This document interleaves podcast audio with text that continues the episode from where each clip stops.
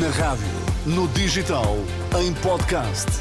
Música para sentir, informação para decidir.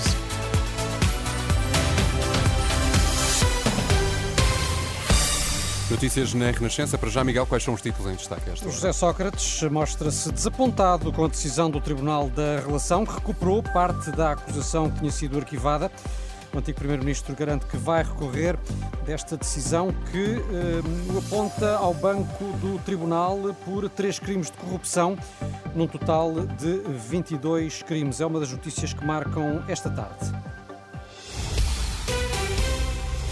Informação para decidir no T3 com Miguel Coelho. E começamos com a garantia de José Sócrates, eh, que fala a esta hora aos jornalistas. O antigo Primeiro-Ministro assegura que vai recorrer da decisão anunciada pelo Tribunal da Relação de Lisboa esta tarde, a decisão de levar o antigo Primeiro-Ministro a julgamento por 22 crimes, incluindo três de corrupção. Eh, Sócrates afirma-se desapontado.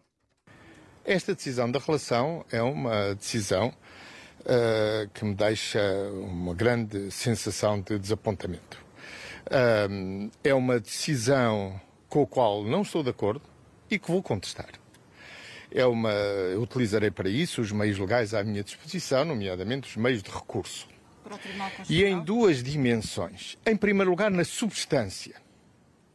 Durante a fase de instrução, ficou provado que as alegações do Ministério Público eram falsas. Não ficou apenas, uh, como foi decidido pelo juiz de instrução, provado que não havia indícios. Não, pelo contrário, foram recolhidos contra-indícios que mostraram que essas alegações, nomeadamente as alegações que diziam respeito ao TGV, à, à, à OPA da SONAI, todas essas alegações ficaram provadas que são falsas as alegações que o Primeiro-Ministro aqui uh, refuta uh, nestas declarações que uh, fez há instantes aos jornalistas na Ericeira, onde José Sócrates reside. A primeira reação depois de ter sido conhecida esta tarde a decisão da relação de Lisboa de levar José Sócrates a julgamento por três crimes de corrupção passiva, 13 de branqueamento e 6 de fraude, no âmbito do processo Operação Marquês. Segundo o acórdão, a relação recuperou quase na íntegra a acusação do Ministério Público e as acusações tinham sido arquivadas pelo juiz Ivo Rosa na decisão instrutória do caso. Quanto ao ex-bancário Ricardo Salgado, deve ser julgado por três crimes de corrupção e oito de branqueamento, quando tinha sido pronunciado apenas por três crimes de abuso de confiança. Outros arguidos que também vão ser julgados por corrupção são uh, Carlos Santos Silva, conhecido como amigo de José Sócrates, Armando Vara, antigo ministro, Ozeina Albava e Henrique uh, Granadeiro, entre outros. No entanto, o eventual recurso de que José Sócrates aqui falava aos jornalistas pode afigurar-se eh, de difícil concretização. É pelo menos eh, a opinião da Ana Rita Campos, especialista em direito penal, afirma que vai ser complexo encontrar fundamentos para que os advogados de Sócrates levem o caso, nomeadamente ao Tribunal Constitucional. Esta decisão. Vamos ouvir estas declarações da Ana Rita Campos, ouvida esta tarde pela Renascença. Dificilmente poderá recorrer, porque a decisão do Tribunal da Regulação uh, é uma decisão sobre uma decisão instrutória, portanto, ela não é recorrível para o Supremo Tribunal de Justiça. Ponto primeiro. Poderá eventualmente ser recorrível para o Tribunal Constitucional se ali se discutirem questões de constitucionalidade. E mesmo assim tem dúvidas que esse recurso de movimento próprio para o mesmo seja agora. Portanto, há situações em que pode ser imediatamente e há situações em que tem de esperar pelo fim do processo. E, portanto, a trajetória normal do processo é o processo vai descer à, à primeira instância, para o Tribunal de Instrução Criminal, que terá de proferir uma decisão instrutória que acolha a decisão de hoje da relação de Lisboa. Portanto, é uma decisão que, numa parte determinada, é revogatória da decisão instrutória conhecida em abril de 2021. Com sem recurso, esta especialista, ouvida pelo jornalista Vasco Bertrand Franco, admite que o julgamento eh, não deverá uh, ser marcado em breve, na melhor das hipóteses, uh, poderá acontecer dentro de um ano se bem que haja já uma parte do processo que está julgada por, por força da separação que resultou da própria decisão instrutória, não é? Mas, de todo modo, permanece um processo altamente complexo. Acho uh, impensável termos um julgamento a começar uh, em menos de um ano.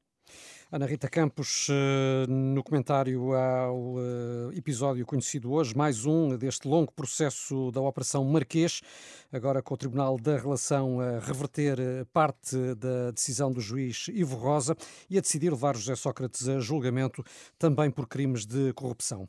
Luís Montenegro reconhece que o caso que envolve Miguel Albuquerque perturba a campanha eleitoral, mas mantém a confiança política no líder do Governo Regional da Madeira, que reafirmou esta tarde que não vai apresentar admissão. Albuquerque diz que vai pedir o levantamento da imunidade para se defender e esclarecer tudo. Amanhã, os três detidos no âmbito da investigação, entre eles o Presidente da Câmara do Funchal, vão ser ouvidos por um juiz em Lisboa. E, entretanto, o Miguel, o líder do Partido Socialista, pronunciou-se sobre o programa económico da AD que ontem foi apresentado.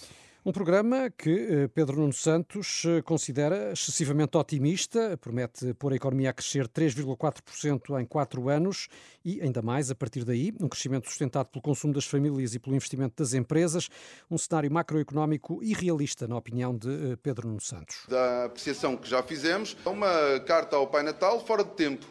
Na realidade, o PSD faz depender uh, o sucesso e a transformação da economia portuguesa e o crescimento económico da redução do IRC. Essa é uh, a bala de prata do PSD para transformar a economia. Aquilo que o PSD faz com um texto longo, na realidade é a assunção de que não tem uma visão para a economia portuguesa, que não tem uma estratégia de transformação da economia portuguesa, que acreditam que bastando uma redução do IRC, a economia portuguesa vai começar a crescer.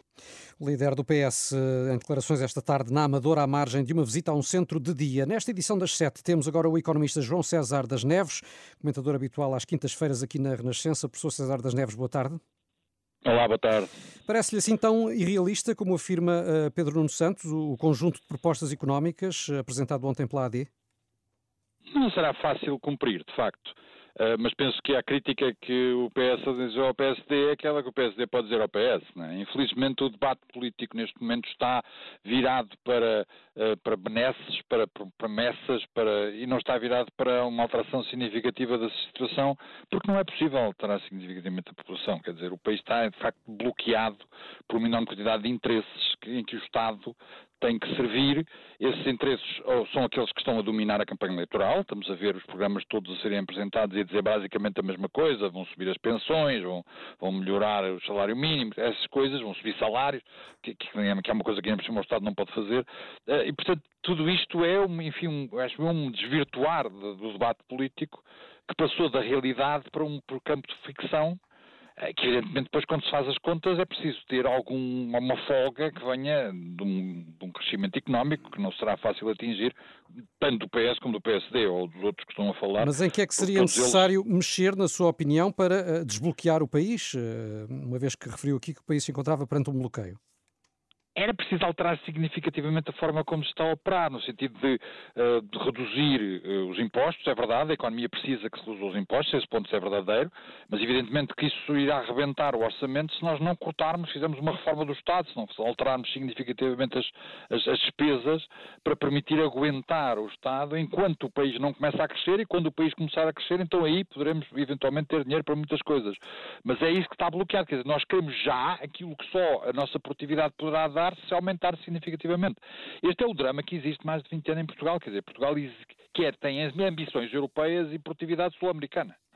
E, portanto, ou melhora a produtividade, que não é fácil fazer, para isso é preciso baixar os impostos, melhorar ou orientar para o investimento, melhorar essas coisas, mas para isso é preciso cortar noutros sítios. Outros sítios que são aqueles que não se consegue cortar. Porque não dão votos, esses cortes. Exatamente. Agradeço. Portanto, este é o drama do país que está a bloqueá-lo já há mais de 20 anos. Veremos se ainda há espaço até às eleições para que surjam algumas eh, propostas eh, nesse sentido. Agradeço-lhe, professor César das Neves, pelo seu comentário e até para a semana. João César das Neves, eh, presença habitual aqui na Renascença às quintas-feiras. Um estudo hoje divulgado aponta para milhares de casos de abusos de menores no interior da Igreja Evangélica da Alemanha, a maior organização protestante do país. De acordo com os questionários fornecidos pelas dioceses, existem mais de 2.200 vítimas e mais de 1.200 abusadores, dos quais 511 são são ou foram sacerdotes. Um estudo que abrangeu uh, sensivelmente os últimos 80 anos. Dar nota ainda, Renato, uh, de um, uma informação relativa ao futebol, é que esta hora a equipa feminina do Benfica joga na Suécia, é a quinta partida da fase de grupos da Liga dos Campeões, frente ao Rosengard, e depois de ter chegado ao intervalo a perder por 1-0, a equipa encarnada já conseguiu dar a volta ao resultado e vence por duas bolas a uma.